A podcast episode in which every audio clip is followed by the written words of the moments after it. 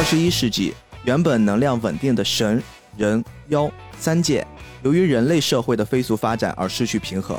神妖两界紧急启动救世计划，决定派出一批神仙、妖怪来到人间寻求救世方案。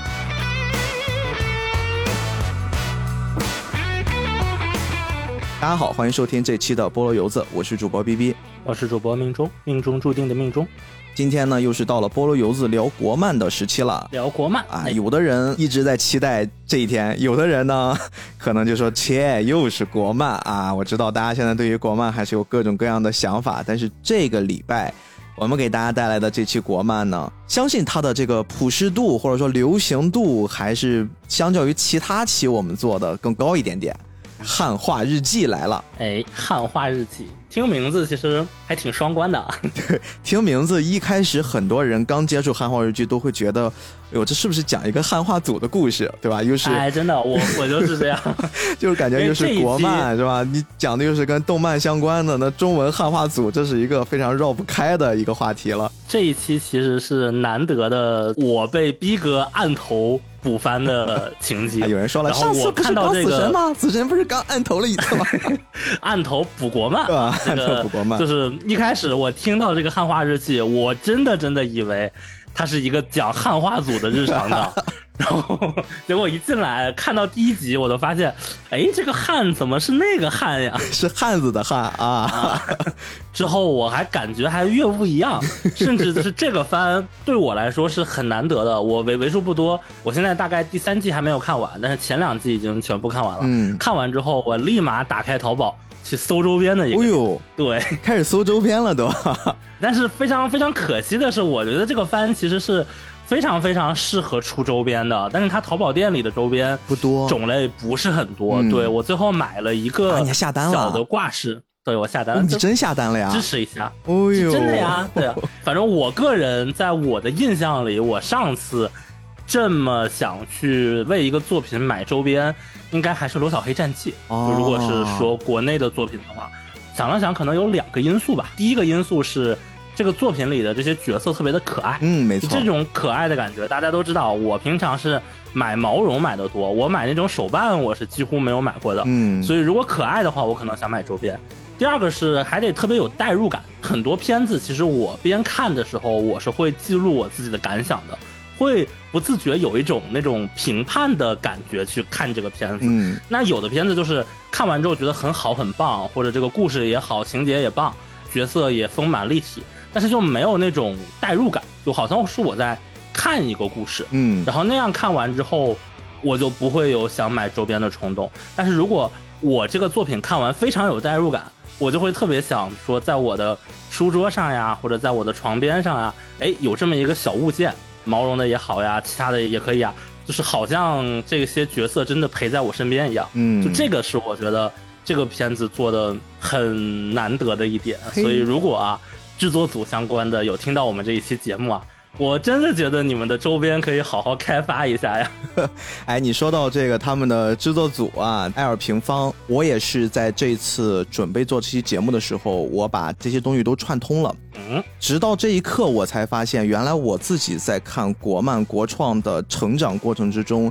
他们的作品一直在陪伴着我，嗯，但是我直到这一刻我才发现这件事儿，因为这也是我们今天想跟大家哎好好来聊一聊这个故事之前一些分享的小细节啊。我这期也一定会把做完之后的播客节目发给他们这个官方的，但是我不知道他们会不会听到啊。如果你们听到，我们非常愿意邀请你们来到菠萝油子做客吧，因为确实对于我个人而言，你们真的很多很多的作品陪伴了我。埃尔平方可能对于很多人来说还是比较陌生，毕竟一方面，国漫这个领域大家想花时间去了解的就会比较少。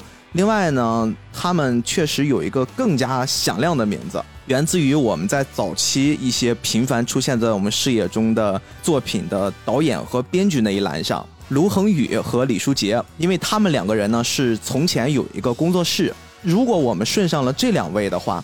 我们就可以把整个他们的一个小宇宙，他们所做的一些作品都给串起来了。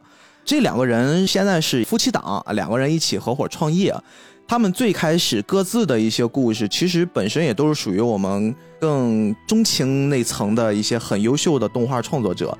卢恒宇卢导呢，他本身毕业于央美学院下面的一个城市设计学院，他是动画系的首届毕业生。毕业之后就担任着中国动画的一些导演呀、编剧的职业。而他的夫人李书杰老师呢，他是毕业于陕西科技大学啊设计学院，也是动画系。然后两个人很早之前毕业的时候，可能就是介于入职了一家公司，在这个公司里面呢，两个人一起参与工作，相识，并且相爱了。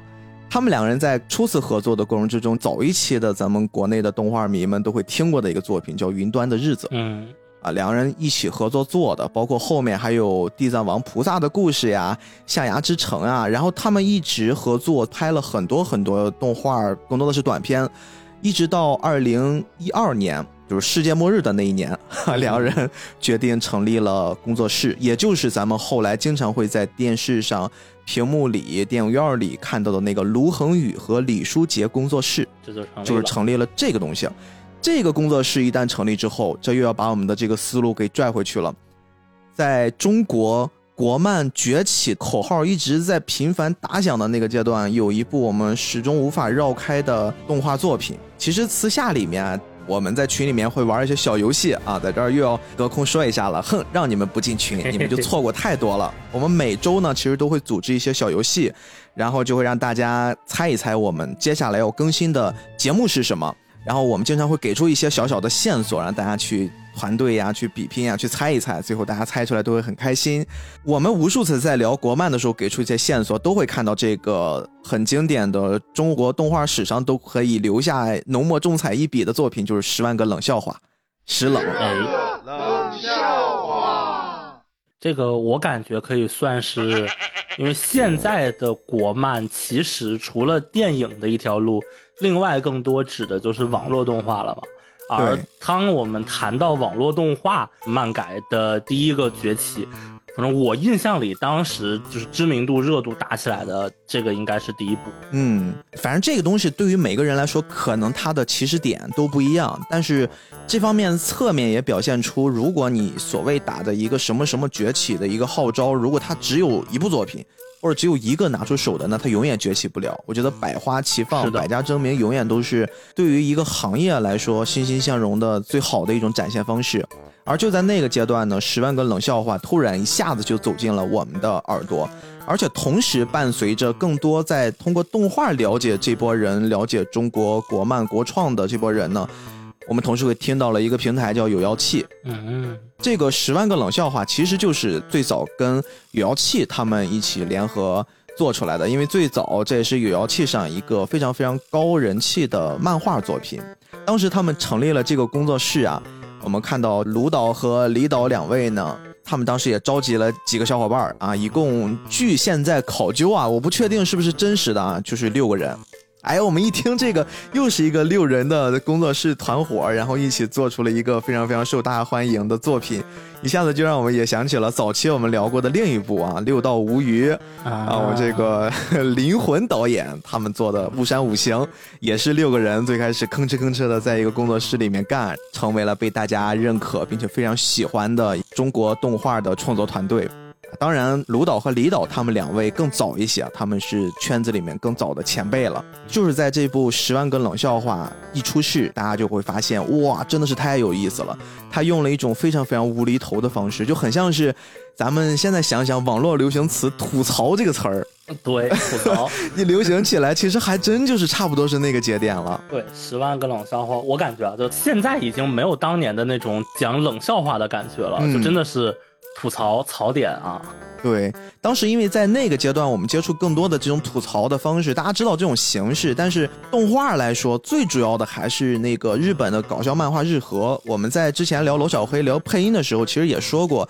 当时我们知道一些配音，比如说白客他们，当时就是配的搞笑漫画日和，突然被大家喜欢接受的。但是你无论如何，你即便是国配，中国人自己去配，它还是一部日本的作品，是一部国外的作品，而且又是一个动画王国。突然我们在一二年的时候，我们一边听着世界要末日了，又看到了中国动画诞生了一部好像也非常有意思的，而且真的是在那个阶段，包括后面很长一段时间都留下了非常非常多有意思的梗啊，比如说不要叫我大王，要叫我女王大人，对吧？山新老师的经典台词，老师也来了，现在经常也会看到这个词儿在刷，然后再包括什么你是要这把金斧子还是银斧子啊？河神。啊，哎呀，哎呦，这个河神还是在这一部作品里，他也有一个客串出现了，对对对，然后再包括里面有一个 周杰伦的登场，还有那个太二真人，对吧？哪吒的师傅太乙真人，他调侃了一下 变成太二真人，蛇精，哎，哪吒，葫芦娃，葫芦娃，哎呦，真的是留下了太多太多有意思的角色，经典的台词。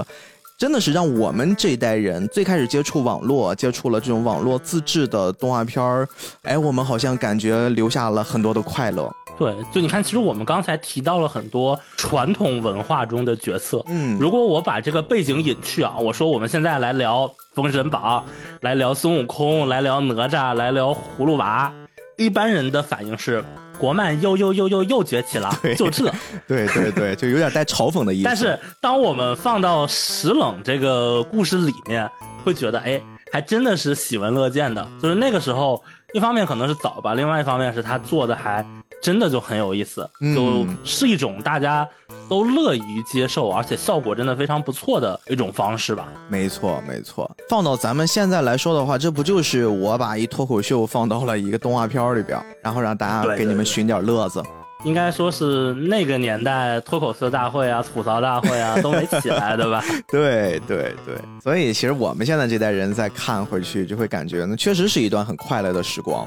随着《十万个冷笑话》突然一下子爆火之后，两位导演呢还没有收手，他们同一时间几乎就是在前后没隔多久，然后做了两部也是很有名的动画短片。先是短片，那其中有一部最后被。正式放到了腾讯平台上，做成了一个长篇连载的作品，就是《师兄》。嗯，哎呦，这个片子虽然现在一些年轻的观众朋友们、听众朋友们已经不知道了，因为他有段时间甚至也陷入了一些什么被禁播的风波。但是我真的会觉得《师兄》是我小时候，也不能说小时候，可能大学阶段，我在网上去每周每周都会等他更新的一部作品。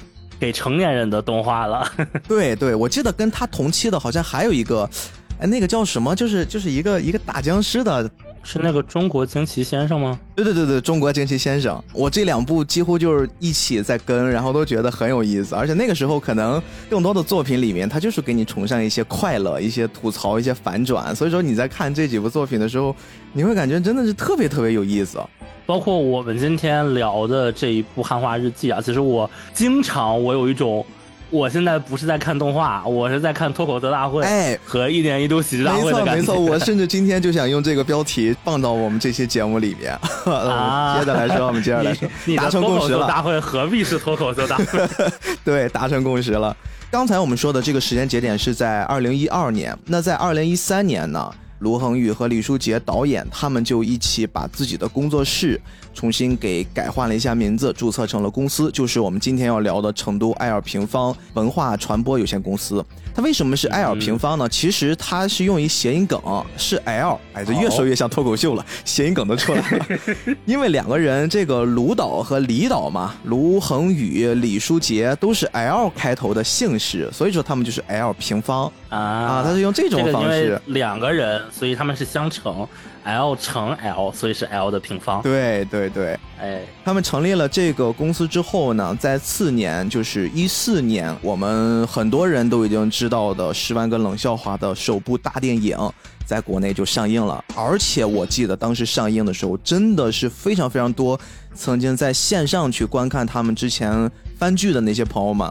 啊，都愿意为他们去交一张电影票。你知道，在那个年代，其实不是跟咱们疫情之前中国电影感觉好像又要崛起的那个年代啊，随随便便的动辄几个亿、十几个亿，甚至几十个亿。那个时候破亿其实是非常非常难的。是的。而就是在这个阶段呢，十万个冷笑话的大电影，他们成为了国内首个票房过亿的非低龄向的国产动画电影。嗯，那如果我把前面这个前缀非低龄向给去掉，其实也不过在它之前只有两个啊，一个是熊出没，一个是羊出没啊，就是这个喜羊羊、灰太狼。哎，羊羊与灰太狼。我记得他前几部大电影，我那会儿还是非常爱看的。因为你是受众人群冲天，对，虎虎生威。然后我每一期都 哎呀，哎呀，这也不算黑历史了，这只能算是你刚好赶上了那个时代，是吧？支持国产嘛？对对对对，非常好。而且特别巧的是，它这个的上映日期啊，说是二零一四年，但其实它是二零一四年的十二月三十一号，最后一天，就也是年底最后一天。嗯，然后而转头回来，二零一五年七月份的时候，《大圣归来》就点映了。对，这一部作品也是很多人定义为国漫崛起的一个开端。对，所以如果你身在当时的环境，就是你在一年之内先看到了一部二 D 电影破亿，而且是一个完全国内原创的 IP，嗯，一步一步从漫画到 TV 动画，然后再到电影，然后啪嚓那边又蹦出一个三 D 电影，你确实会有一种，哎，国漫是不是要崛起啊？一种假象。而且我记得当时他也是在这一部大电影里面，也给大家留下了很多印象深刻的梗啊，比如说鸟不拉屎大王，还有那个反派，然后什么吐槽能量，就是他们出去打架都不是靠拳脚，对吧？他用的是吐槽，你吐槽的越狠，你的攻击力越强。现在听起来都很中二，但是当时在电影院里面看，还真的是挺过瘾的，就是感觉，哎呦，好像是那么回事儿哈，哎呦，好像我们现在大家都要开始流行去吐槽了。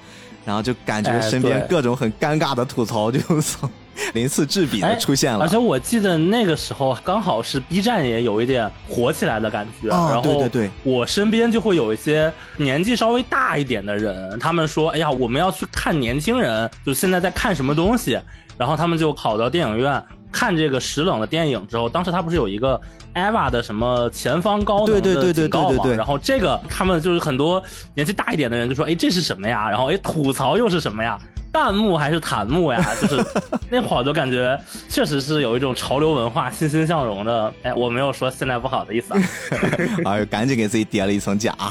所以这事儿就慢慢的，好像我们现在看到早期弹幕文化那种吐槽文化流行起来，我觉得像这些作品也有功不可没的一些贡献，然后让很多很多普通人感觉在网上，我们也可以释放自己的吐槽能量，对吧？我们成为一个潮流文化的一份子。对，重点是现在，比如说我们在聊 B 站的时候，它就不是一个。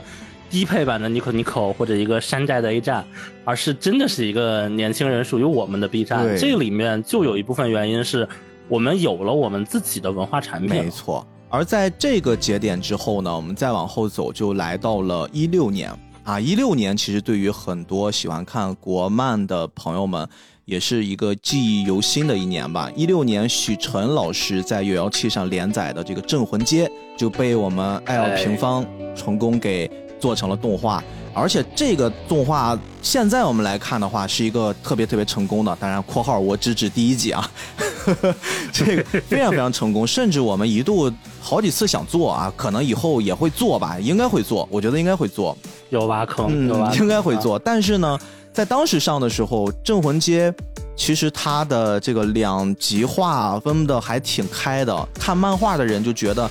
啊！你们怎么把这个片子给改的这个样子了？然后呢，如果是动画入坑的，又觉得，哎，这不挺好的吗？我们感觉这个这个作品做的又很完整啊。这个部分我们就真的是挖个坑，把我们留到了《镇魂街》那期正儿八经我们来聊，然后我们再把这一段故事给复述一下。这也是一个真的是很好玩、很有意思的一段回看的佳话。我是很喜欢《镇魂街》啊（括号第一部）的。啊，我是他忠实的漫画读者。哎呦，那行，那咱俩就把这期先预定下了啊。再往下，我们来看到来到了第二年，就是一七年，《十万个冷笑话二》的大电影上映了。但是啊，这次《石冷二》的上映其实并没有像《石冷一》那么受欢迎。当然，最终它的结果其实也并不差了。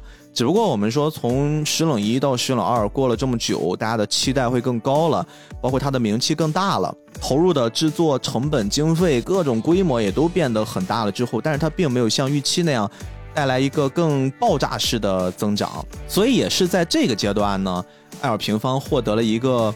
包括我在有一次看到他们内部开年会的时候，有一段录像，他们自己也说，哎，说我们是不是陷入了一个怪圈儿？就是我们这个艾尔平方的第二部总是会扑街，我们是不是有一个第二季魔咒这么一种可能？啊，这个可能一直延续到咱们今天要聊的《汉化日记》。《汉化日记》其实第一季也非常成功，现在已经有三季了。我们今天可能都会聊一聊这三季一些有意思的东西，更多的是给大家做推荐啊。我们不会有太多的剧透，我们会摘出一些有意思的，我跟命中觉得印象比较深的，跟大家稍微聊一聊。如果你们感兴趣了，就欢迎你们去看。但是在第一季成功杀青，到了第二季上的时候。他们一直在担心这件事儿，就是我们这第二季会不会继续陷入到艾尔平方的第二季魔咒里面？嗯，其实我现在看下来，我觉得就不用担心了。第二季其实完成度什么的，包括他们的水准依旧在线啊，能看出他们花了更多的精力，然后把这个片子想尽可能的做得更好，而且观众层面也确实感受到了，真的是很不错。其实我们接下来就把这个时间就拽回到了一九年，也就是《汉化日记》第一季正式上线的那一一刻。《汉化日记》对于艾尔平方来说也是一个很重要的、很里程碑式的作品，因为这个对他们来说，之前所有的内容，即便是像石冷、像师兄、像这个镇魂街，他们都是一些作为已经有了一个很成熟的本子，或者已经有了有人气的 IP，然后我们拿来做一些动画化的改编，但是他们一直缺少一部。原创作品能证明自己不需要原作也可以做好动画的能力的作品。对对，就这件事儿也很像是之前咱们在聊《玲珑》的时候，其实《玲珑》这部作品对于武汉的异化开天来说，他们也是需要有一个急需证明自己的原创能力，因为大家如果只是去做一些改编，我们最多就像是一个一个加工厂啊，我们是有这个方面制作的能力，但是。真正要把一些 IP 握在手里面，或者说我们能更挣钱，我们的真正 IP 滚起来，还是需要有自己的原创，原创才是持续生产、产生更大商业价值的一种更大的可能。所以说，这部作品对于埃尔平方来说，他们也是非常非常的重视，投入了很大很大的精力，然后也是有一定赌的成分吧。因为我也是看到了埃尔平方他们在第一季结束之后上线了两个纪录片儿，啊，分别记录了他们在做这个片子的一些台前幕后的故事。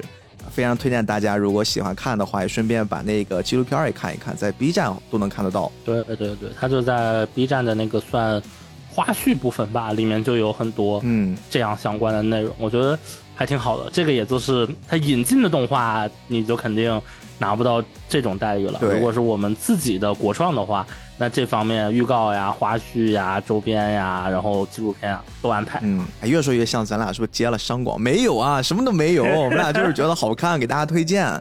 每次到了国漫的时候，我们都会显得尤其兴奋，因为我总有一种感觉，就是这个是我的一种自豪感，就是我做菠萝油子这个节目的自豪感。对对对。而这种自豪感，我们特别想跟你们分享，让你们也能感觉到这种东西，它不是说。一种肯定或者说一种否定就能带来的，而是你真正看到好像自己身边的跟你一样爱好的一群小伙伴，他们取得了成绩，你迫不及待的想让全世界知道，就是那种状态。对，就是你会觉得这个东西是我们的东西，就是我们括弧中国人的东西，对对对对对，而不是我们在看别人的东西，所以就会很有那种把自己的东西往外推的感觉。嗯，然后咱们就聊回到汉化日记吧。刚才其实汉化日记。命中用了两个词儿来形容啊，之所以让自己买手办的原因啊，一方面就是觉得它很很萌很可爱，然后另一方面呢，就觉得它很贴近自己，会让自己产生共鸣。其实这两点在《汉化日记》我的观看体验下来也非常非常能 get 到，并且这是绝大多数看《汉化日记》的观众朋友们大家都能产生共鸣、产生共情的两点。首先，这个汉化日记，我们前面也跟大家稍微解释过啊，这个汉化日记不是一个汉化组的日记啊，它是它是指的是在这个故事的一个大背景之下，它会有人、妖和神三个种族。当然，随着故事线的展开，你会发现后面还有更大的一个世界观，什么兽族呀，各种奇奇怪怪的可能都囊括进来了。但是说到这儿，你们不要着急，又说，哎，又是那种类似的什么国创的奇奇怪怪的东西混到一起，不是？它这个东西其实你跟什么神啊、魔呀、妖呀一点关系没有，没关系。它其实就是一个日常番，而且，哎，我们好像播了游子很少聊日常番啊，我才发现这个问题。对，我们还是聊情节比较多的。对，我觉得一方面我自己看日常番也比较少，就日漫可能看的也就是那。几个就大家耳熟能详的那些小破玩意儿，真正看日常番，我自己总有一种感觉，就是我很难产生共鸣，就是跟命中刚才说的那个第二点很像，因为很多作品它都不是源自于我的生活环境，它不是我的国家，更多的，特别是日本的一些日常番，它会让你先通过大量的跟日本相关的文化，你比如说看了很多日漫，看了很多日本的小说，看了很多电视剧。电影，然后你知道了他们的文化，然后你才开始看到他们的日常番里面有一些点跟你好像产生了一些相似处、一些共鸣，你才会觉得有意思。但是我总觉得他差了那一点点，差了那点就是我自己作为一个人，我自己身边的故事，他跟我产生共鸣的那一刻。给我带来的那种快乐也好，悲伤也好。对我小的时候看的时间最长、经历最多的一部动画，也是我当时最爱的动画《哆啦 A 梦》嘛。然后说到哆啦 A 梦，大家都能想到一个食物——铜锣烧。铜锣烧。每一集你都能看到铜锣烧，小时候可想吃。我小时候就真没吃过铜锣烧，没错没错。其实也也是吃过的啦。我后来上小学之后，父母给我报那种就周末上的那种培训班，然后在那种培训班，就是他在就是一个商场边上的写字楼里上嘛。然后那个商场底下会有一家叫金凤呈祥的面包店啊。现在我感觉这个店是不是已经都快没了？反正我已经很少看到它了。但是在那家店里。他就有卖铜锣烧，然后我记得我第一次看到那个铜锣烧的时候，我整个眼睛都直接亮了。我好像终于在我的生活中找到了一个跟大雄、跟哆啦 A 梦的生活有交集的地方了。就除了我平常看到的哆啦 A 梦的贴纸、本子、文具之外，其实。差别是很远，非常非常远的。你看，我当时四点钟放学，这个可能还比较接近。你看大雄他们家住的是那种一户建的，有围墙、有院子的别墅。小别墅啊，这个 对啊，国内你是没有办法的，对吧？然后他一放学之后就跑后山去，后山是啥？我反正是没见过，差别还是非常大的。就等于是我只有一个很难得的机会，可以在我的生活中瞥见他的生活。但是看《汉化日记》这部作品的时候，却是我经常能在他的生活中瞥见我的生活。没错，就最经常的一个弹幕是：是不是在我家装了摄像头？真的是太像了，它里面有很多很多的故事，里面那个情节完全就是我自己生活的写照。就是这一点真实感，是我们在看其他的，特别是日本的日常番，你完全没法 get 到的。就这个区别特别特别微妙。包括你刚刚说铜锣烧那个梗，我印象中我第一次吃铜锣烧在 Seven Eleven。还是在一个，在一个上海还是在北京？对，那是更靠后了。然后我看到，我说这个地方卖铜锣烧，我说那多这不是机器猫爱吃的吗？我说买一个，这位置啊什么玩意？我说这东西你还愿意吃？这个这个印象真的太深了。而我们回到这个汉化日记啊，它除了就是日常这件事儿之外。它还有一个很有意思、很有意思的点，它做了一个设定。我们虽然前面一直在强调什么里面的神仙呀、妖怪呀，你都不要太在意，它可能起不到太大的价值。但是为什么叫汉化？我们还是要绕回这个问题：为什么叫汉化？它所有的汉化其实都基于的是，就是这些咱们日常身边的各种各样的东西，它都可以汉化成人。汉就是指的是男子汉哟，那个汉啊，它都可以变成一个人。我觉得把这个地方反过来，就是我们说汉化，现在大家不太理解。但是如果我们把它性别反转，说是娘化，大家就忽然有 有理解了。但是莫名其妙又感觉这个词又有一些年代感了，怎么回事？其实它汉化还有个原因，很可能就是你刚才说那个年代感那件事儿，因为他在这个汉化日记的幕后制作的那个花絮里面，你会看到整个团队的主创都是姑娘。啊，所以说你对于他们来说，娘化可能他们的兴趣面不是很大，那他就反过来呀，我又感受到这种娘化的东西很有意思，我就把它汉化，我觉得很有可能是这个逻辑。是的，就正好反了过来。通常的逻辑上来说，那他这个故事其实会变成一个偏女性向视角和女性向受众，就是开后宫的故事嘛。其实我在我第一集我该到他这个汉化是这个汉，我也有这个预期吧，但是结果看完之后发现好像也没错。也是很适合大众去看。说的特别对，因为这件事儿他们在那个采访里面也专门还聊过。他们最开始真的是想做一个偏女性向的，因为确实团队里面大家都是女孩子居多，而且你像李书杰导演，他本身也是一个女性创作家导演。当他们决定我们团队的这个原创作品，我们首先要放手，我们要让更多的年轻一代的导演啊、制片呀、剧作团队呀，他们参与进来。也就是说，卢恒宇和李书杰在这次创作的时候，对于公司来说很重要，但是他们更多的是放手，我让更多年轻人尝试，而又女孩子居多，他们自然而然的会想，那我们是不是做一个偏女性化的东西，可能会我们更容易驾驭。但是随着他们在创作深入，他们会发现。我们好像这个团队，或许啊，这是我猜的，我们这个团队是具备沙雕气质的，因为我们一路走过来，我们从石冷到师兄，对吧？师兄，如果你们看过，也发现也都也很沙雕呀。然后包括，即便是一个很正经的感觉又很燃的这个镇魂街，其实它里面也很沙雕，就有很多很多那种很混不吝的那种梗在里面。所以说，这个公司是具备那种搞笑气质的，他们就越创作越感觉。哎，我们还不如做一个，就大家男女老少都可以看，就是男孩子女孩子，我们在里面都可以得到快乐。我们做日常，呢就主角设定是女的，对吧？我们做的这些神仙和妖怪，他们可以汉化成家里面的一些电器，比如说这里面最主要的一个神仙，它变成的是我们主角苏莫婷的手机啊，天机星。哎，它就是一个手机，是人类日常使用，咱们现在来说的话，最高频的一个物件了吧？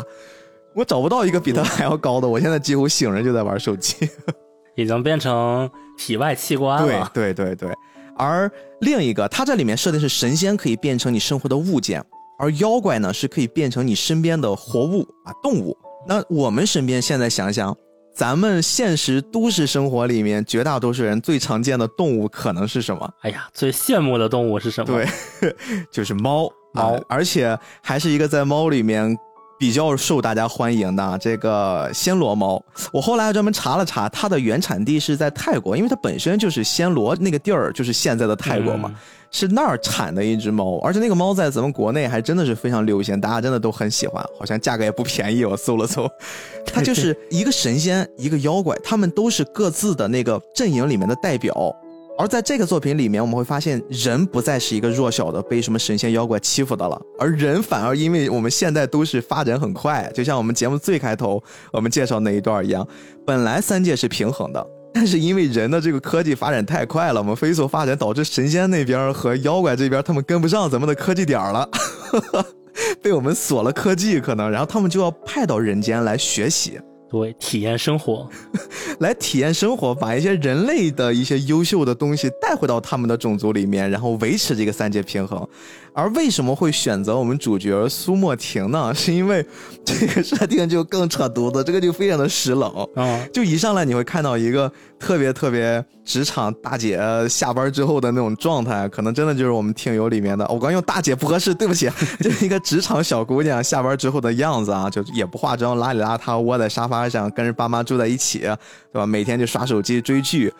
然后呢，这个时候突然他爸就突然很严肃了，他说。说莫田啊，我要跟你说一件事儿，其实瞒你很久了啊。这个事儿我们是不是也听很耳熟？我是感觉我家里面有什么财产，我一直瞒着你。他说的是，爸爸其实是个神仙，你妈妈其实是个妖怪，然后我们两个曾经发生了爱情，然后就生下了你。你非常完美的继承了我们神仙和妖怪的特点，然后并且你非常完美的把他们中和了，所以你变成了一个朴实无华、什么都没有的人类。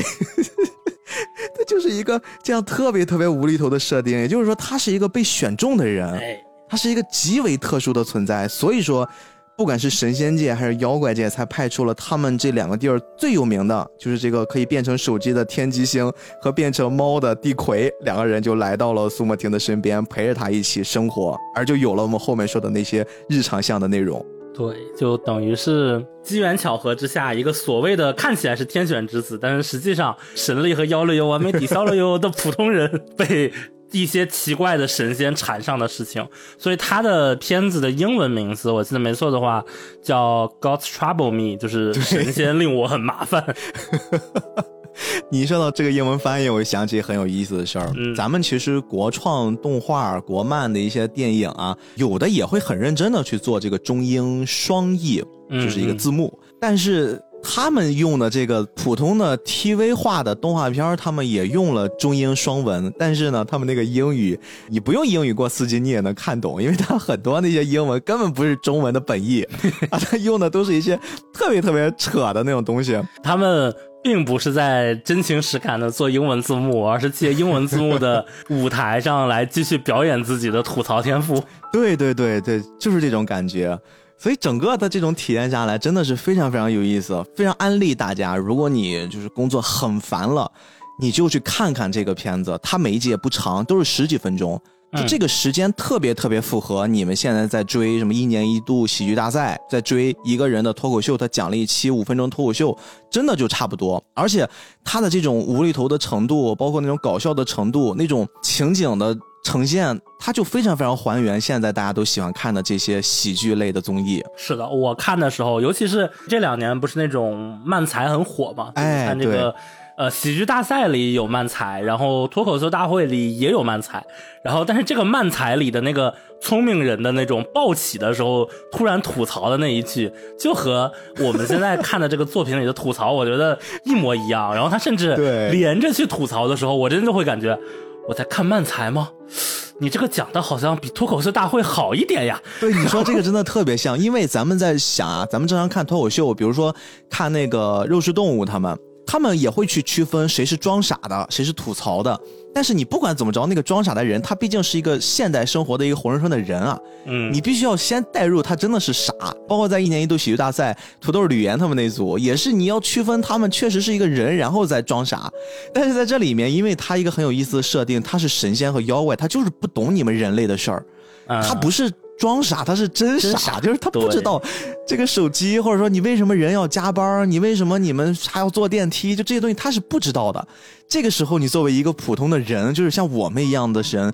这些神仙对于我们人类习以为常的东西，你都不知道的时候，你的那种吐槽才是很发自内心的、很真诚的在吐槽。对，这个我想起了一种，嗯，把你生活中习以为常的事情，如果你跳出去换一个视角，你会觉得非常的奇妙且不可思议。嗯，我记得印象很深的是知乎上的一个。回答大概提的问题是说，想象一种生物，如果它二十四小时都要喝水啊，还是都要吃什么东西啊？这个情况会不会如此的苛刻，这么麻烦？然后之后。底下的第一个回答是说，想象这样一种生物，他们需要时刻保持在一种气体中，然后对这个气体的比例会有要求，然后他们需要把人类正常生活时你的什么三餐呀、喝水呀什么，全都用一种外来者视角观察的角度给表述出来，然后你就会觉得啊，好麻烦呀，这种生物。想活下来真是不容易啊，就是会有那种吐槽的感觉。对我之前看过类似的描述，但是那个是可能不是为了吐槽了，他是为了去形容母爱的伟大，就是说有这么一职业，对吧？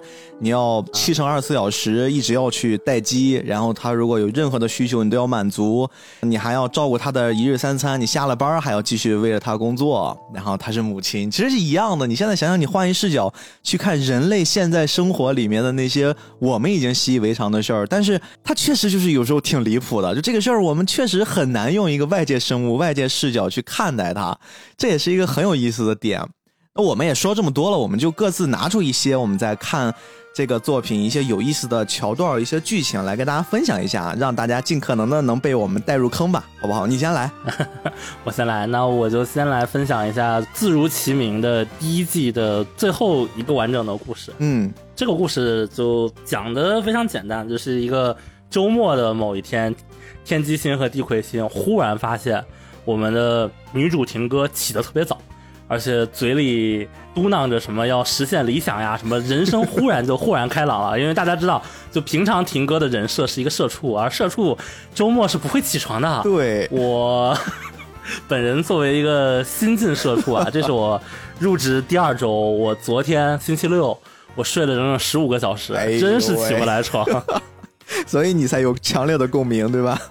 对，真的有强烈的共鸣。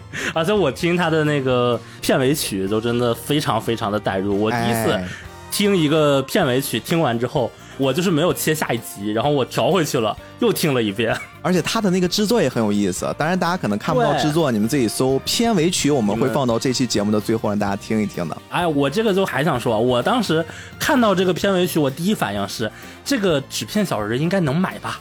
哦，想真的是，真的是，就很想把它收集起来当贴纸啊。对，结果愣是不卖。哎呀，这个，所以听到我们这一期的这个官方的小伙伴们，你们可不可以给菠萝油子定制一些贴纸呀？我们真的很喜欢，谢谢哟。谢谢。来继续讲故事，继续讲故事啊。呃，天机和地魁就发现了，哎，这个婷哥好像有一些不太对劲。一番交涉之后，他们还没有反应过来呢。忽然那边又蹦出了另外一个假停哥，就是又蹦出了一个停哥，然后两个停哥，然后这个停哥说：“哎呀，我要追逐我的理想，然后要实现生命的抱负。”然后另外一个说：“我需要诗与远方。”就两个听起来都很理想，但是两个人就打了起来。这个时候就变成一种类似真假美猴王的那种桥段，但实际。故事里面他那个梗呀什么的埋的特别多，看的就非常爆笑。但这个东西我们很难通过音频来直接还原回来。嗯，然后最后的一个揭幕的彩蛋是，原来这两个都是假的。真正的婷哥周末是不会起床的，睡觉。我当时，我当时看完之后就觉得太真实了。然后，但这个故事是第一季的一个最终故事。就它作为一个压轴故事，其实它还是往下还有一层反转的。这一层反转在哪儿呢？原来这两个所谓的假停哥，其实是从真停哥的日记里某一页诞生出来的。对，我们是一个类似于平行宇宙的。啊，它是一个还是保留了一些写日记习惯的这种东西。当然，这事儿现在已经也离咱们都市生活的年轻人们很远了。我觉得现在大家应该没几个还要保留写日记的习惯吧？婷哥是有的。现在你提写日记，会说正经人谁写日记啊？对，他在这集里面满屏的弹幕也是说这事儿，就正经人谁写日记啊？但是恰恰就是因为他有写日记的习惯，他最后会出现了无数停歌，这些停歌都是在他日记某一个时间段里面。出现的，比如说有小孩停歌啊，特别闹腾，然后还有这种杀马特时期的停歌，对，非主流，我的忧伤（括弧火星文版本的那种），然后还有一些什么呃，看网络小说 Y Y 的停歌，对对对，就包括特别小的时候也有，然后无数个停歌都挤在了一起，这个就也挺搞笑的。之后呢，说哎呀，原来是之前的什么能量发生波动，反正你这个问题是。你的日记也是你的问题，他们都是你。哎呀，我们是没有办法给你做解决的。但是你要是在这个协议上一签字，不再承担这个天选之人的任务啊，你的生活会恢复如常。但是呢，你会丧失掉所有的记忆，就又是一个还蛮常见的一个失忆展开。然后婷哥本来已经不准备按了，然后被正在跑，正在。房间里乱跑的另外一个小情哥推了一下，然后按了个手印，一切都没了。接着他体会了一波被插入的一个好像失去了什么，但是你又无所知觉的春梦了无痕的生活。然后这个我还印象还特别深，他还跑去电影院看那个《罗小黑战记》的大电影，然后他看到小黑的时候，他不自觉都潸然泪下，也不知道，因为他自己也有一只猫，对他也不知道自己在。哭什么呀？直到他回家之后看到了那本日记，哎，原来我也有猫呀，然后就 一切都又又回来了。嗯，对，就是这样一个算是蛮温情的小故事吧。但这个故事就还挺接回他第一季的主题的，就是确实有一本日记这个东西。对，一哥，你写日记吗？我其实。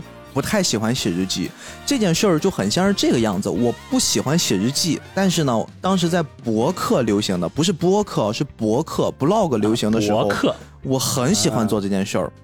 我几乎是每天日更啊，就是因为那个东西是会给我一个正反馈。因为很多写日记，小时候那个阶段，你不觉得这个东西写给自己的，你就觉得好像是为了满足老师的一个作业，为了满足父母的一个一个要求。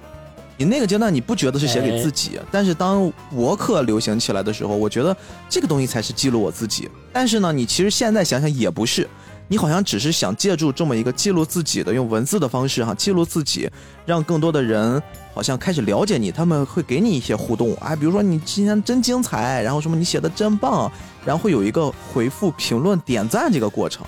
博客那个阶段其实玩的人也不多，它毕竟还是有一定成本。而到了微博时期，我是微博的第一批用户，但是我到现在一直没有用过微博，就这个是个很奇怪的事儿。但是我们同样的，你不管是用微博还是什么朋友圈，或者是什么 B 站或者什么平台某一个动态，包括极客这些东西，其实它都是很像是。打着记录你生活的旗号，但是其实它是要把你展现给对，它是要展示的。它跟那个日记的本身的那个属性好像是有一点区别。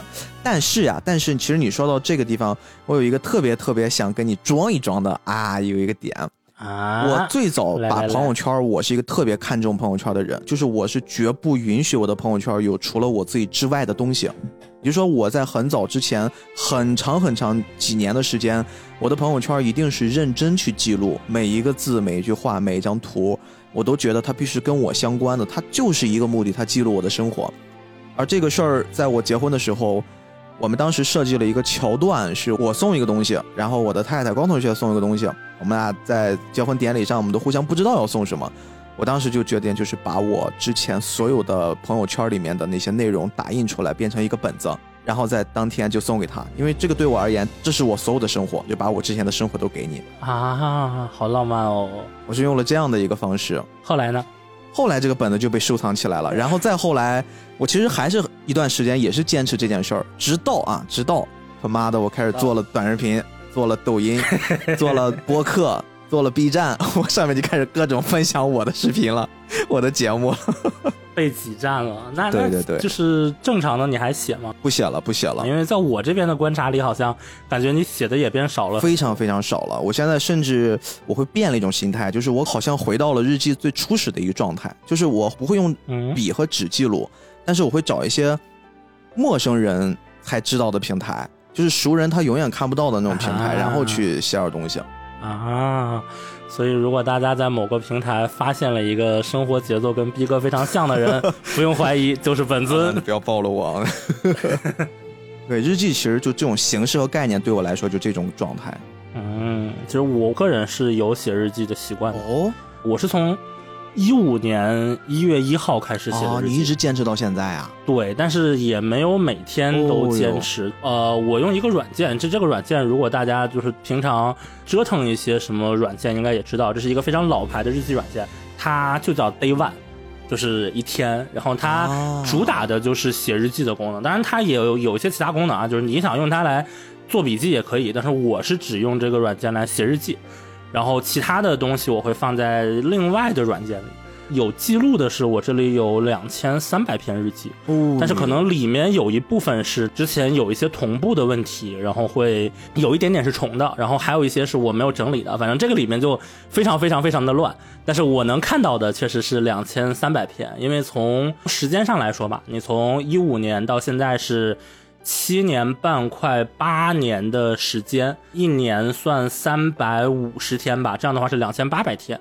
然后我这个两千八百天里有两千三百条吧，我感觉我这个写日记的频率还是挺 OK 的。当然，我有的时候会补啊，就是我有的时候，就特别是说，就比如说今天太累了，然后我就说明天再写吧。然后第二天又太累了，我说明天再写吧。然后等我一回过神来的时候，我发现我要一口气写五天的。你真的会写呀？真的会补上这五天？会写，对，当然也也看情况。比如说有一段时间，其实我精神状态不太好，然后我一下子空了一个月、两个月，那就很难补了，对吧？但是如果是四五天的话，还是在能补的机会里的。因为我平常的一个习惯是，我会给我女朋友发很多信息，就比如说，甚至有的时候我开会的时候，我会直接把会议纪要。以聊天的形式发给他，哇，你这好无聊呀！你给人发那个干嘛呀？就是我，我等于是在把我看到的一些事情同步给他嘛。就他不是一个很有趣到以至于可以拿出来说的东西，但是这些所谓的杂乱的信息，如果一点一滴的积累下来，就也是一个双方比较同步的视野吧。我以前用过那种时间管理软件，那种刘比歇夫时间记录法，就精确的记录我今天。啊，十点三十二到十点四十七吃饭，然后十点四十七到十点五十九走路。对，这不是那个是一个纯的时间的记录，就它记录之后是你每天多少分钟去干什么。然后我有的时候就是补日记的时候，我就要一边翻看我跟女朋友的聊天记录，然后一边看我之前的时间记录，然后一边在看其他的东西，试图推理还原出当时一天的情况。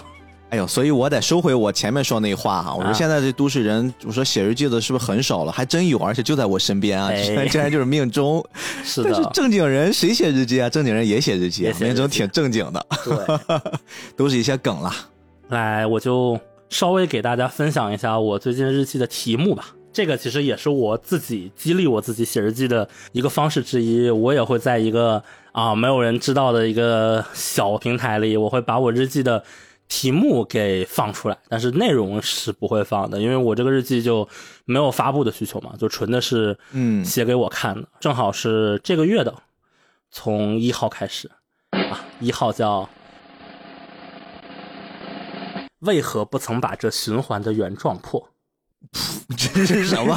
我都 听不懂啊！这什么什么玩意儿？哎，听不懂就对了。日记我自己看的，都是别人听不懂吗？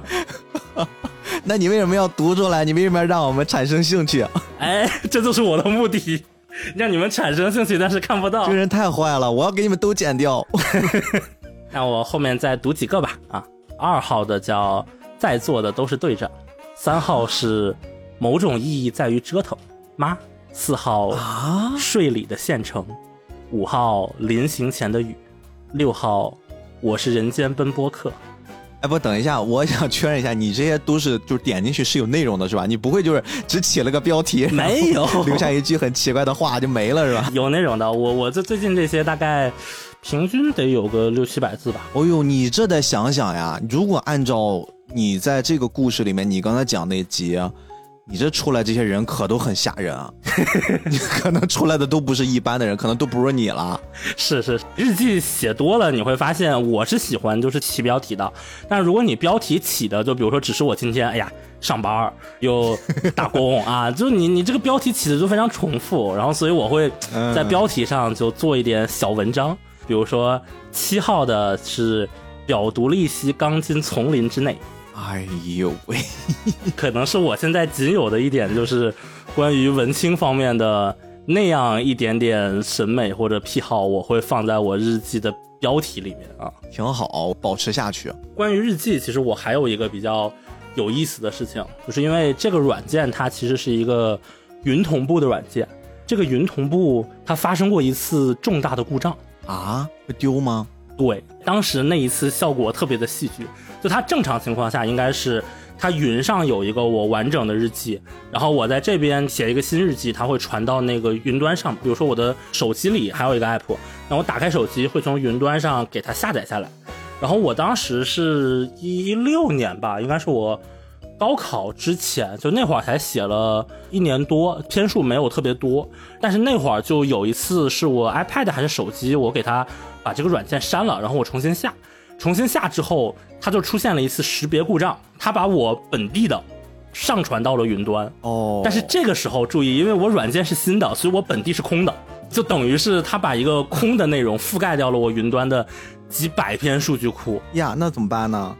当时我还另外还有一个 Pad 嘛，我打开我那个 Pad，然后我打开那个 Pad 之后，这个 Pad 就开始跟云端去做同步嘛。然后这个时候就发生了一个非常可怕的事情，就是我 Pad 的这个时候本地里是有几百篇，在那个云端上现在是零篇，然后它是一篇一篇同步的，所以我肉眼可见，我打开 iPad 的时候，我这个里面的日记在一篇一篇一篇的消失啊！哎，你知道吗？你在说这件事的时候，我就在脑补苏莫婷跟天机，然后天机突然身边又出来了个小兄弟。天机这边可能感冒了，然后他感冒之后，他就把很多苏莫婷都给杀掉了，然后那边又来个小兄弟，一边唤醒天机，一边来阻止他这件事儿。就是你看完这个汉化日记之后，你会很容易带入到这些，对，你会有那种想象的感觉，嗯，就很有意思。但是当年你的名字里，他们男女主之间不是也用手机的备忘录对来交流交流沟通嘛？然后他们后面就是在那个女主消失了那一段里，就是男主当时打开是手机，他的那个备忘录也是一条一条。条一条就没了的嘛，然后当时我看的血压升高，代入感非常非常强。这个事情的尾声是我后来在另外一台电脑里，就是找到了它有一个定期的备份，有这个定期的备份，然后又把它恢复掉之后，就等于是恢复了大部分日记吧，还是丢了几十篇，但是就比起一开始我看到的啊，全没了。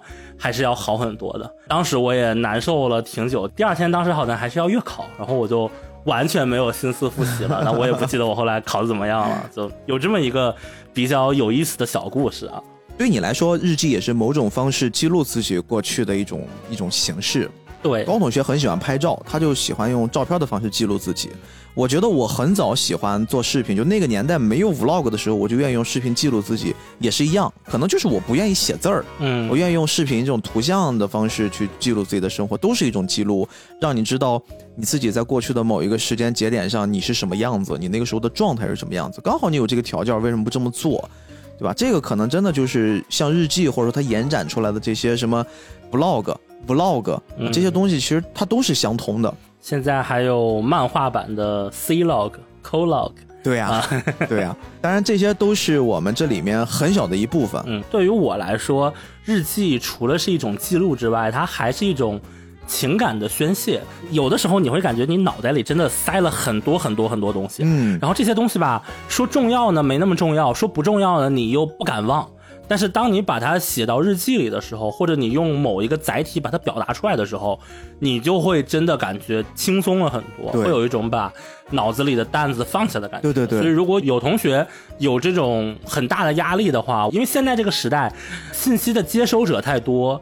表达者有，但是相比接收者来说还是非常非常少的。为什么很多人非常喜欢在微博上碎碎念发很多微博？因为其实真的是一个解压的过程。所以如果有听众会觉得自己现在的信息很多呀，然后经历很多，记忆很多，有这种重担的负担感的话，我是推荐你选择任何一个方式。当然你可以写日记啊，然后你也可以拍照呀，反正是一个表达自我的方式，你把它表达输出出去。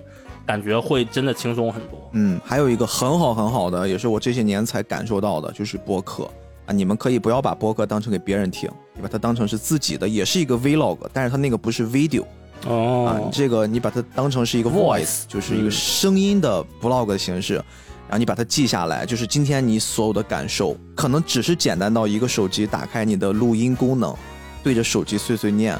这种方式其实真的会很好。你若干年，或者说你不用那么久，你可能过个一个月之后，你再翻出来，今天是你的人生至暗时刻，你再听一听，在那一刻之下，你的那种当场的反应反馈，我觉得是一件特别特别美妙的事儿，真的是美妙。我没有用错词，即便那一刻你很痛苦，但是你度过了那个痛苦的之后，你再回听，你会有不一样的感受。我现在经常会听我们早期录的一些节目。我经常会自己听自己节目的，真的不是因为自恋，而是因为我发现，在某一个时刻，我对于这个事的思考，我在此刻再去重新听的时候，我会不会有一些改变，还是说我会不会有一些更深入的理解啊？就这个东西是一个人和人之间自己磨合、自己成长、自己蜕变的一种过程。嗯，所谓常看常新。对对对。那我们这就一个小故事聊了这么多哈，我也分享一个吧，也是第一季，但是这个我真的是印象特别深，是早期我突然给我带进去，我觉得这个片子好有意思。它那期标题叫“缓缓米米西西意意”，这个熟悉宫斗剧的人大家都知道，这 就是我们非常流行的一些这个宫斗剧的大女主的名字。她其实讲了这么一事儿，就是也是刚才命中说的，又是到了一礼拜天，婷哥苏墨婷她在睡觉。也是不想起来，结果手机你们也经常会知道，手机有时候你会忘了调闹钟，你可能还是跟上班点一样，七点就响了。他在里面用了一个很直接的，就是手机化为人的这个天机星，直接就把苏墨婷给叫醒了，然后苏墨婷就很生气，把他熊了一顿，然后自己又关门回去睡回笼觉了。正常的社畜的周末一天，哎，这个时候手机呢就会觉得，哎呀，我是不是惹主人生气了？我得哄他开心。他就召唤出他的守护灵，而且这个片子非常喜欢捏他，就是他经常在里面你能看到各种各样其他的。动画片啊，其他的作品里面的各种梗、各种人物，比如刚才说过罗小黑，然后这里面呢，他有自己的版权，所以他用了守护灵那个梗，但是他召唤出来的不是里面的那些什么三国时期的名将，他用的是 Siri，他也不用 Siri，他用的是 Sarah，对 Sarah，召唤出一 Sarah，他就问啊，就是怎么样能逗主人开心，然后给他带到了一个很大的宫殿，上面写的是 A P P 商城。因为手机，我们知道，手机你你能跟它强关联的，不就是各种软件儿吗？我们说的各种 app。然后呢，他就说，如果苏莫婷在对他们来说是皇帝的话，那么我就要给你选一堆妃子，然后让你来好好的伺候了皇上，就一下子进入到了把两个事情给揉到了一起，就是很像是把在皇宫里面的那种皇帝下面有万千妃子宠爱他，把这个事儿给扭转了一下。这些妃子都是谁呢？比如说，一个很明显像饿了么，一个很漂亮的妃子的形象，啊，然后一个微博，微博也画成了一个很漂亮的一个女人，然后美图秀秀然后他最离谱的是皇后是一个手机管家。因为他要管理后宫三千佳丽嘛，所以说他的这个首席管家就确实是拥有更多的权限。这里面在这件事儿的过程之中，他们各司其职，用自己的方式去服务好了他们所谓的这个皇帝廷哥。就是因为比如说廷哥饿了，那么这个化身成饿了么的这个妃子，他就说我给你各种好吃的啊，我来伺候你。如果你现在有想拍好看的照片了，那么我就让这个呃美图秀秀给你弄得更漂亮一些。他就全都是跟我们现实生活中紧密贴合。那这个皇后手机管家呢，它的权限就会更高。比如说，它可以去掌管这个我安装谁、卸载谁，我要去监控谁，然后我要监测谁，包括我还要去。获取有没有人在偷偷的调取你的流量？有没有人在偷偷的给你开一些后门？比如说他调取了你的摄像头功能啊，调取了你的通讯录功能。他在里面最后慢慢的演变成了真的像宫斗剧一样，各种妃子他们在去争宠，同时还在勾心斗角，就很像软件在我们手机里面大家在打架一样。哦，就这种情节，这种氛围感，真的就会让你感觉这就是你的生活。你自己手机里面有各种各样的。奇奇怪怪的软件儿，但是他们都在争夺你的这一个时刻下的注意力，这就一下子让你感觉，哦哟，这个团队会非常非常的在意生活，他们一直在观察我们每一个人的生活真实的样子。而这个小篇章很有意思的一点就是，他们到了后面，我们这个主角廷哥呢就受不了了这些软件儿，因为实在太多了，而且有一些软件儿他们可能本身的一些条件的问题，我们也知道，手机经常会弹广告。啊，那些广告弹窗太多了，就非常烦。田哥受不了了，他说我要出宫出去。结果很多化妆成了各种 A P P 的妃子，他们就在后面追他，追他突然被一个无形的屏障给阻拦了。他们发现田哥逃出去了，而那个无形的屏障是什么呢？是 WiFi，就是断了网，这些 A P P 就都不能用了啊，我就可以自由了。但是呢，皇上出去还是要携带一两个妃子的，还是要携带几个 A P P 的。他们就做了广告，就各自在在跟提案一样，说为什么你应该带我去啊？我可能比如说我是一个美图秀秀，我可以让你出去玩，把你弄得漂漂亮亮的啊。我是微博，然后你这边出去玩，如果带着我，我可能就可以让你随时发一些有意思的东西。因为对手机来说，你的流量费是有限的嘛，你不能随便开流量，我要赋予一些。更有用的 A P P，它是用这样的一种方式去争宠，最后 非常意料之外但又情理之中的，他最后选了两个年轻漂亮的女孩是谁呢？就是 B 站的二二三三娘，就要带着 B 站出去。你看，格格，这个平台是有合作，对，是格格，我不带你们这些妃子了，我带着格格出去，然后给你流量，就突然有了流量，然后他们就一起出去了。就这一集就非常非常有意思，很生动的。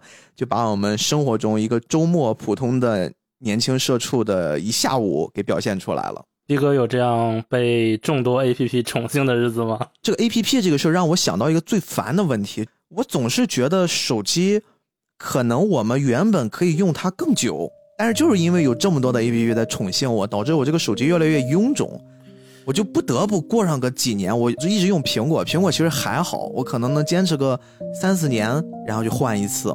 但是，可能最后让我换的最大的两个原因，一个就是电池的问题，实在就老化的不行了，我想去换了；另一个可能就是空间不够，就是你安了很多你想用的 APP，比如说一个微信，哇，我这个二五六的空间就给我占去了有个七十个 G、八十个 G 有了，因为我不太敢删一些聊天记录。是的，是的，有些东西可能长时间的，你突然说不定哪一天要翻，你需要去回找到那一条。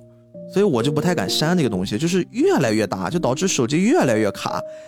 而且这些 A P P，我现在翻了很多，我现在手机安了很多 A P P，但是我自己回头看看，好像绝大多数我是用不着的，就使用率极低。对，就是偶尔点一次。但是你说它低吧，你把它删了，好像也不太适合，因为你好像总觉得你在某一刻能用得着它。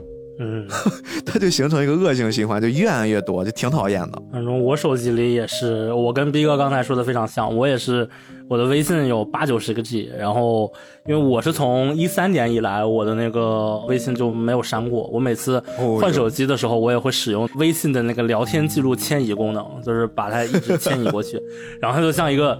雪球一样越滚越大，其他的 A P P 也是，就手机里，就现在因为大家你没有办法在一个 A P P 里把很多事情都解决嘛，比如说我现在想看个漫画啊，B 漫、腾讯有妖气，我们缅怀一下逝去的有妖气。哎呀，然后快看动漫，哎呀，漫漫动漫之家啊，就这些，这还不算一些日本的，这都是国产的，就已经这么多了，对吧？越来越多，这个是真的。但我个人的一个小习惯是，我基本上大部分 APP 我都不给它开那个通知权限。啊，对对对，我也不会，就跟这个停歌差不多。一个新下一个 A P P 的时候，我会把它那个通知里的那个小圆点的权限给关掉。嗯，然后我说，我来试探一下你，如果你什么都不给我推，那我们就此安好。如果你给我推一条有用的，勉强还可以；你给我推两条垃圾，那我就把你的通知权限关掉，打入冷宫。你就以后再也不要给我推东西了。你还算好的，我完全 就是一视同仁，我全管。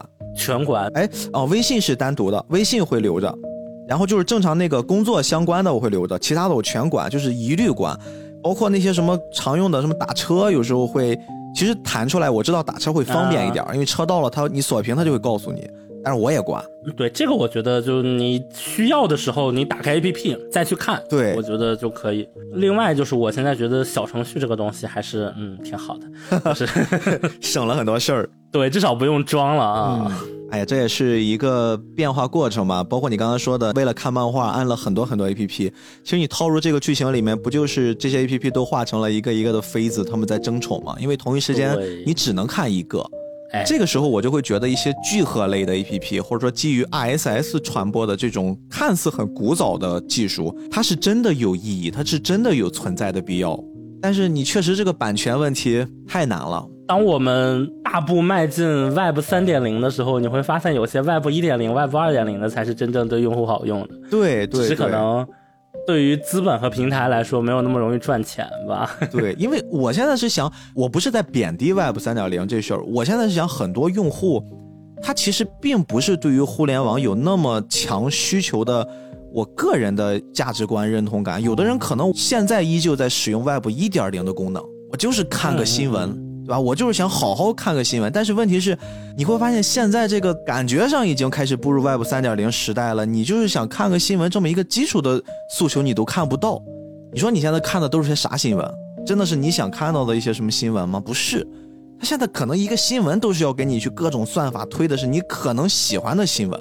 嗯，人和人，我记得之前看到一个调查，说是知乎的用户数据里。会有大量的用户在刷知乎，知乎已经不是一个算法推荐的了，它是一个关注流推荐的逻辑，它还有一个热榜的逻辑。但是在这个情况下，也有大部分用户知乎刷到的内容都是天差地别的，就信息太多了之后，确实会有这个问题。对，反正不知道未来，我们是积极拥抱未来，但是其实我也要保持理性和反思吧，不一定。我们现在所有掌握的技术，它都一定是一个正向的，对吧？虽然在这个作品里面，让我们感觉到好像人类的科技已经远远领先于神界和妖界了，但我觉得不一定。就是你现在所看到的这些，比如说化身成苏莫婷手机的这个天机星，我们现在就设想它带着人类人间的这些有意思的东西，它回到了神仙界，它去把它复制开来，对于神仙界来说会是好事儿吗？我觉得不见得。对吧？嗯，现在你觉得生活是广义上给我们带来了方便、便捷，但是它也不全都是好的。比如说，更快捷的通讯，可能让很多人失去了真正属于自己的那片刻的自由。我觉得这个问题很多人都在反复提及，但是它确实没有一个很好的解决办法。因为毕竟，我现在用钉钉、用飞书，你是。你可以把它变成一个工作用的软件儿。我工作结束之后，超出工作之外的，我可以用各种各样的方式，什么已读不回或者怎么着怎么着的，我给你抵挡回去。但是我还有电话呀，我还有微信呀，我还有各种电子邮件，各种各样的。真正想找到你，我总有办法能联系到你。而且更重要的是，在长期被这些工具包围之下，人的意识形态是会发生变化的。对。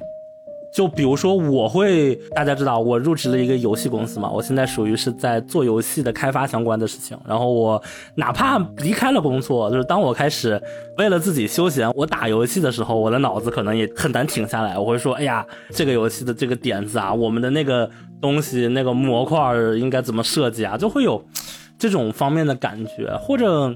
有一个更恰当一点的例子，因为我之前在荷兰待过两年嘛，我在去荷兰之前，就大家知道，欧洲的外卖软件是非常非常非常贵的。欧洲我点一次外卖的配送费。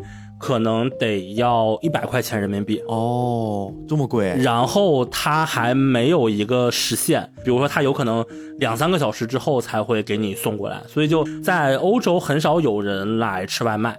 这个是一个很大的差异。在国内的时候，比如说我以前点外卖的时候，特别是我在学校的时候点外卖，我会非常关注，就是他的那个骑手送达的时间，就会说，哎呀，你这个预估是四十五到达，那我可能四十的时候我就已经焦躁不安的打开手机了。就这个是我当时的一个状态，就哪怕你说没有这个功能。它不显示时间，或者在那篇被困在系统里的骑手那篇文章很火之后，他做了很多整改之后，你的脑袋里还是会不自觉的去关注时间，就哪怕你离开这个工序，你的思维会形成一个惯性。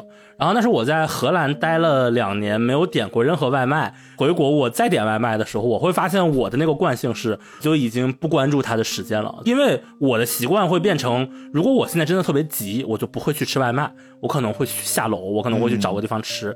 然后如果我一吃外卖，我就已经不急了。那你是三十分钟、四十分钟、五十分钟、一个小时送达，对我来说都很 peace。这个就也是一个。习惯，它不是说你的这个 app 上有没有这个功能，而是你长期处于哪个环境里带来的。所以我现在就也比较担忧吧，就是大家一直在工作生活没有办法分开的所谓的快节奏的这样的东西的包围下，包括我可以看到现在很多人，比如说我父母那一辈啊，他们再年轻一点的，可能刚刚退休之后会特别特别不适应，没有事情做的那种感觉。就我觉得这就是一种快节奏生活的巨大惯性吧。那咱们再来一个吧，咱们再来一个，看看第三个故事能不能让大家又产生新的想法。那我再说一个，第二季里面我有个印象特别深的，这个也是跟工作强关联的啊。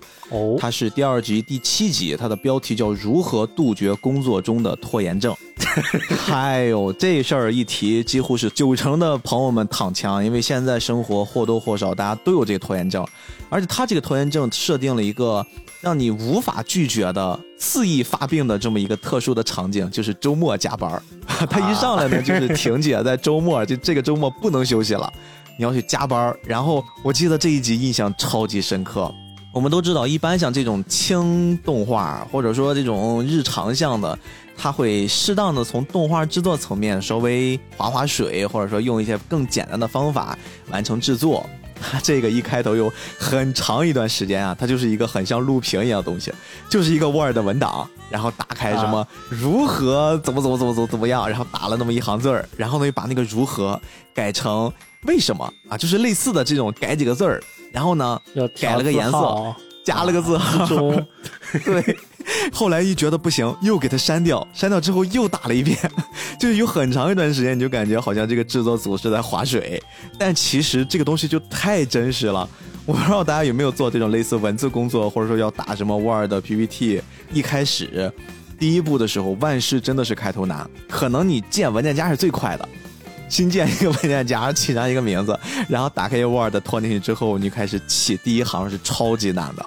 他就是在一周末，还在这么一环境之下，被逼到了公司要去加班，可能要写一篇稿子吧。然后他写这个稿子的时候，他突然就卡住了，在那反反复复的纠结。而且在这个作品里面很有意思，这是第二季的一个跟工作相关的。在第一季其实最开始他就介绍了一个跟工作相关的一个故事，这个故事是什么不重要，但是他用了一个特别特别，就是吸引我的一种表现方式，就是公司外面大家都活蹦乱跳的，突然一进那个公司，类似那个大门有一屏障，穿过那个屏障的时候，所有人都变成了僵尸，被吸干了精气，就那种哇，我又来上班了，就那种状态。特别特别好玩就他们公司好像有魔力一样，然后他周天在这加班打字打了半天，然后他会无数次被身边的一些很细小的东西给吸引掉了注意力，比如说突然感觉桌子上多了个东西，玩一会儿，然后突然感觉手机好像不一样了，玩一会儿，然后突然感觉哎，我怎么这个桌子这么脏呀？我要打扫一下卫生啊，在家里面都不打扫卫生，他跑公司里面去打扫卫生，然后倒垃圾都觉得特别快乐，反正只要你不让我在这个桌子上开始正儿八经干活，我都行。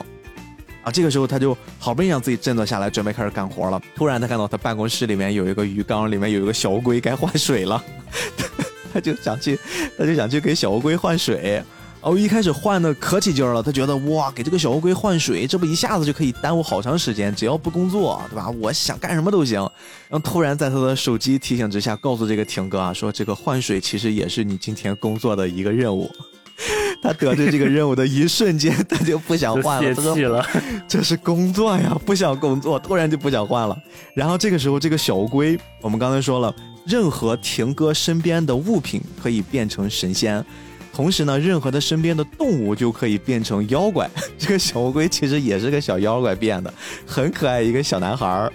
说我求求你们了，你们给我换水吧，你们来帮我一把也行呀。说我一个人抬不动这个鱼缸。大家一听这工作都泄气了，都开始躺在那儿开始划水，看着天花板，然后就开始各自有一搭没一搭的聊各种什么神话故事。你说这个愚公移山呀，什么小乌鸦喝水呀，就。各种各样的故事，然后这个乌龟实在受不了了，说：“行，我自己换，我自己换。”然后就一个坚强的乌龟，然后自己一点一点的挪动那个巨大的鱼缸，然后自己给自己灌水，又给驮回来。然后等他驮回来的一切安置就绪了，然后这一天结束了，加班完了，后来听哥什么也没干成。这个就是一个非常非常典型的都市青年们那种拖延症的一种表现啊！就是大家好像制定了一个 deadline，deadline 是提高生产的唯一主观能动性，就是这个非常非常好用。而且特别有意思的是，这一集它那个片尾后面还有一个小彩蛋，哎，这个你看了吗？我看了，我看了。对，本来婷哥美美上床，然后特别开心，说今天好开心啊，工作内容都完成了。忽然瞪大了眼睛，想起来这一集最开始我们刚才聊的，他在电脑上打的那篇文档，他只打了一个标题。哎呦，我之前在做影视相关工作的时候，就是有时候会给人写一些提案，然后在提案的时候，我会发现啊，给我提前一个礼拜的准备时间，和这个提案给我两天的准备时间。其实我最后用的都是那一晚上，对，就就非常的离谱。当然，你不能说我提前那一个礼拜我什么都没干，我或多或少也是在去搜集一点资料什么的，但是我不可能提前写了。对对对，我有可能在这个阶段我先去做其他的。还剩下一两天的那些事儿，反正就是提前给我一个礼拜，给我俩礼拜，我也是最后一两天才开始写，或者说最后一天晚上我才开始写。但是只有那一天晚上，我的战斗力是超群的，就是我哇我就开始写完了。然后写完之后，越困，你的打字速度和你那个思维活跃度会越高，然后你会感觉哇这个感觉来了，感觉来了，然后冲上一杯咖啡就开始狂写啊，然后一晚上写到两三点就出来了。啊，那你就是有没有过写到神智丧失的时候？我其实还好，就是我会发现，我可能啊，比如说我崩溃了，是我知道我明天就要交易东西了，我今天还没弄完，可能那一天会特别崩溃。但是我即便再崩溃，当我还是我说的，到了晚上，我发现我不得不写了，再崩溃下去，我连今天晚上一晚上我写都写不完的时候，我那一晚上我就一定会瞬间就不崩溃。然后就开始写，所以说还是 deadline 非常好用啊。我有一次写一个特别长的东西，大概一两万字的一个东西吧。然后我当时写，本来我已经因为是一个完全原创的一个故事嘛，然后我已经构思的差不多了。结果后来等写的时候，因为我之前已经熬了一个通宵了。然后又写到晚上七八点的时候，我都已经特别特别困了。然后当时我都实在写不下去了，然后我就去睡了。后来睡到三四点起来，本来准备继续写。然后我继续写之前，我就看了一下。我昨天晚上睡死过去之前，我最后写的是什么？然后我发现我写的东西真的上下不通，然后会会把我当时脑海里一些其他的什么非常奇怪的东西都呈现到了一个不应该出现在里面的地方。然后我后来直接把那一整块直接全删了，然后重新写。写完之后啊，顺眼多了，就是会有这样一种情况。嗯，反正就这种都市人生活。方方面面，大家真的就好像感觉都一样，谁也别笑话谁。甭管你在外面多么的光鲜亮丽，但是回到生活本质上，只要你还是在整个这个大城市下、大的中国环境之下生活的每一个人，我们一定都会至少从这部汉化日记上找到一些共鸣，甚至很多共鸣。这也是我今天一直想给大家推荐这个作品的很大的原因。包括我们今天聊的，只是从它的背景层面、故事大结构层面跟大家去安利的。人家其实也是有主线的，对吧？而且人家每一季非常会埋梗。比如说主线第一季刚开始我们就说苏莫婷，她的父母告诉她，她不是一个普通人啊，你是一个就是很伟大的神仙父亲和妖怪母亲生出来的，只不过你完美的中和了。而且呢，我们现在感觉你也足够大了啊，别啃老了，我们要出去旅游。整个这一季，他爸妈就开头出来一下，结果到人这一季结尾的时候，人爸妈中途回来了，哎，回来又露了个脸儿，类似就是把这一集有头有尾的收了收尾儿，给他引出一个很大的概念。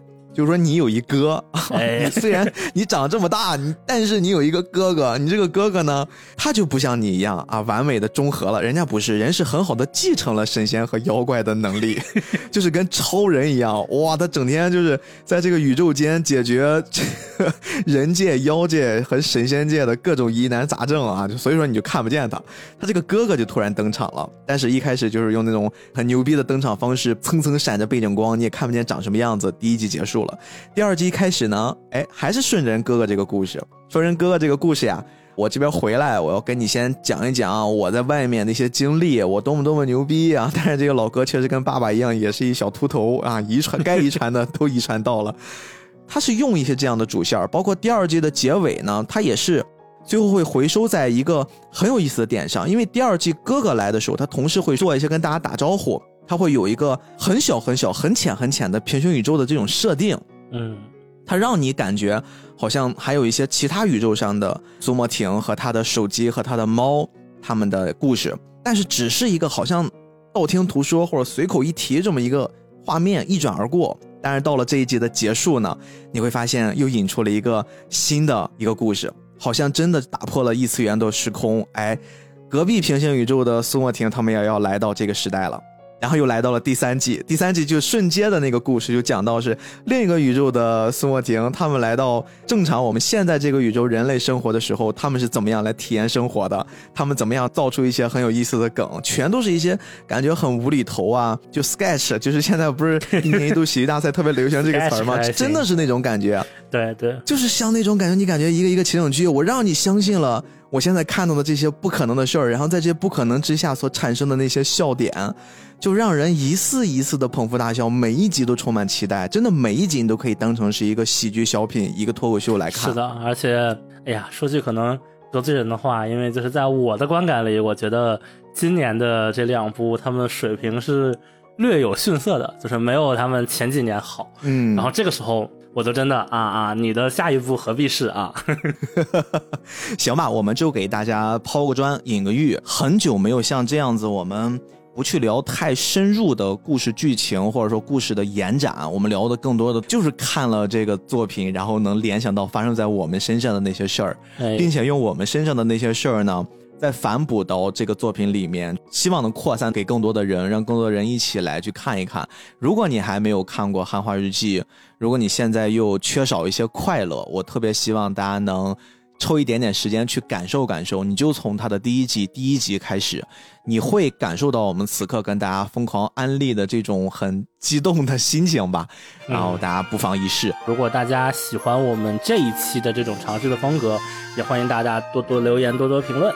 行吧，那我们今天就聊这么多，好吧？然后希望大家能也有愉快的一周，我们下周再见。我在哪里？今天又是星期几？不要放弃，一切都还来得及。